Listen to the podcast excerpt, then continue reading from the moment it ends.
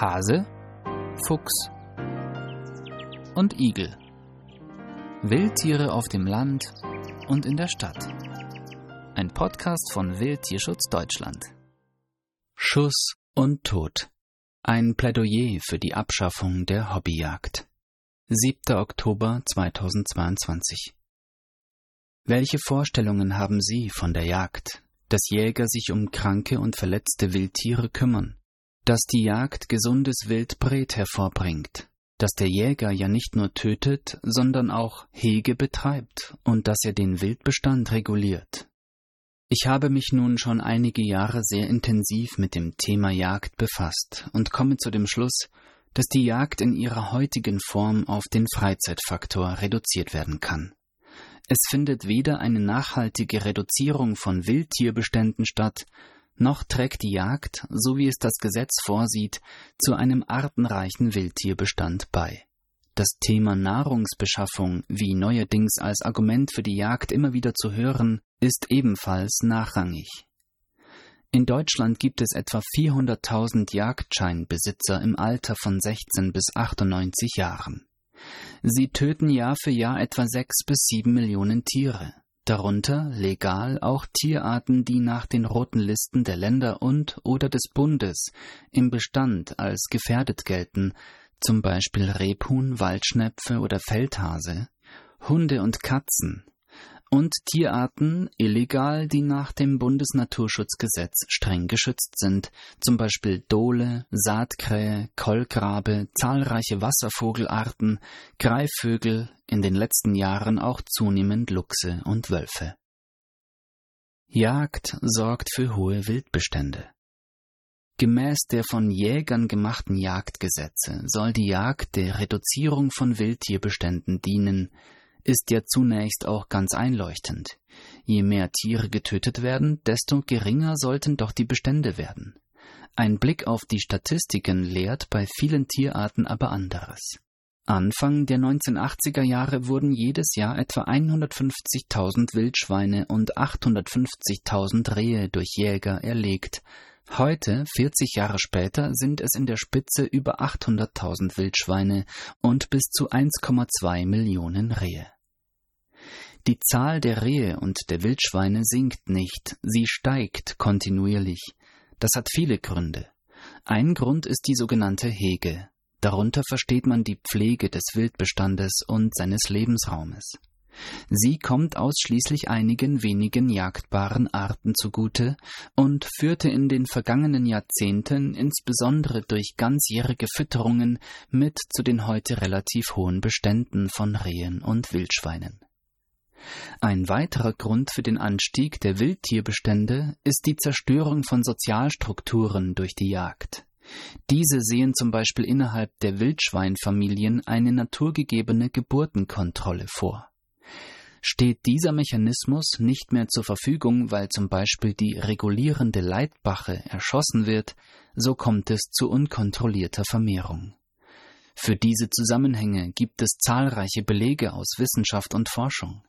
Nur ein Beispiel aus dem jagdfreien Teil des Nationalparks Bayerischer Wald. Während hier bei Füchsen pro Wurf im Durchschnitt nur 1,7 Welpen zur Welt kommen, sind es in intensiv bejagten Revieren drei bis viermal so viele.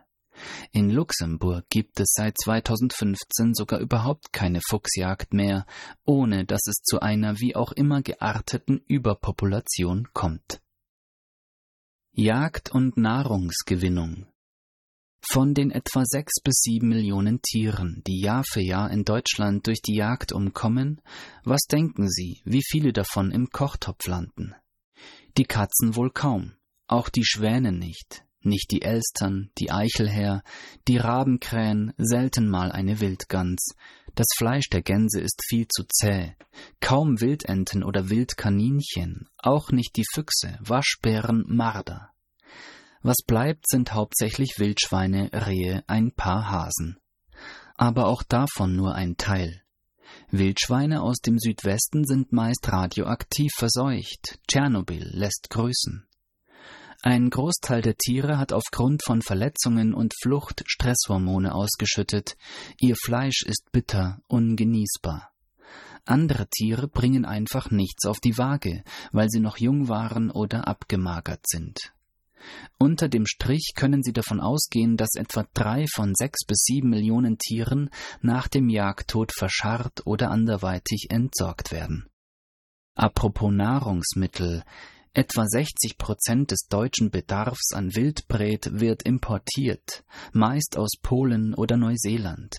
Das Bundesamt für Risikoforschung warnt vor dem Genuss von Wildbret. Wildfleisch gehört zu den am höchsten mit Blei belasteten Lebensmitteln.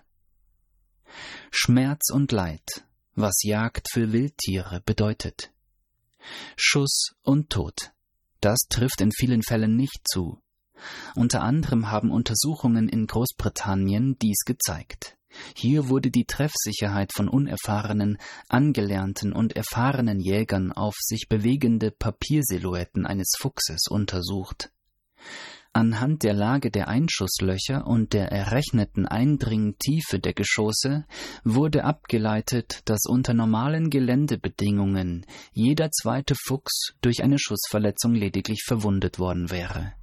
Die Tierärztliche Vereinigung für Tierschutz TVT berichtet von Untersuchungen, wonach nach Treibjagden zwei Drittel der Wildschweine nicht sofort tödliche Schüsse aufweisen, im Rücken, im Bauch oder an den Beinen. Bei Rehen wiesen circa 60 Prozent der weiblichen Tiere Bauchschüsse auf. Die meisten Füchse werden in den Wintermonaten gejagt. Der Schnee erleichtert die Jagd und die ansonsten aufmerksamen Tiere sind unvorsichtig, denn für Füchse ist jetzt die Paarungszeit. Für viele ab März das Licht der Welt erblickenden Fuchswelpen heißt das, dass sie ohne den Fuchsvater aufwachsen. Der hat aber durch die Nahrungsbeschaffung eine ganz wichtige Funktion bei ihrer Aufzucht. In der Konsequenz sind die jungen Füchse körperlich häufig geschwächt.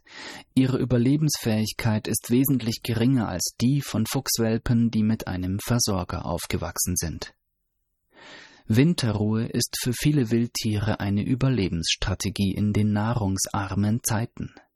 Hirsche und Rehe reduzieren im Winter ihre Körpertemperatur, um Energie zu sparen.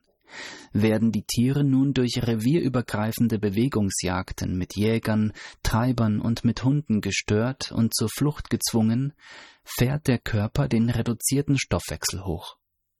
Der Energieverlust kann wegen fehlender Nahrung nicht kompensiert werden. Die Tiere hungern oder sie fressen notgedrungen Knospen und Baumrinde und richten Schäden im Wald an. Schluss mit der Hobbyjagd. Wenn die Jagd also gar nicht das ist, was sie vorgibt zu sein, wenn eine nachhaltige Reduzierung von Wildtierbeständen gar nicht gegeben ist, wenn Naturschutzverbände den Beitrag der Jagd zum Naturschutz in Frage stellen, wenn Tierärzte und Tierschutzverbände Tierquälerei im Rahmen der Jagd konstatieren und man der Öffentlichkeit erklären muss, warum jedes Jahr ein Großteil der Jagdopfer für die Tierkörperbeseitigung sterben, warum brauchen wir dann die Jagd in ihrer heutigen Form? Eine Antwort darauf geben Fachliteratur, Jagdzeitschriften und Jagdforen. Dort wird die Jagd zum Abenteuer stilisiert. Den Jägern bedeutet sie Lust und Leidenschaft.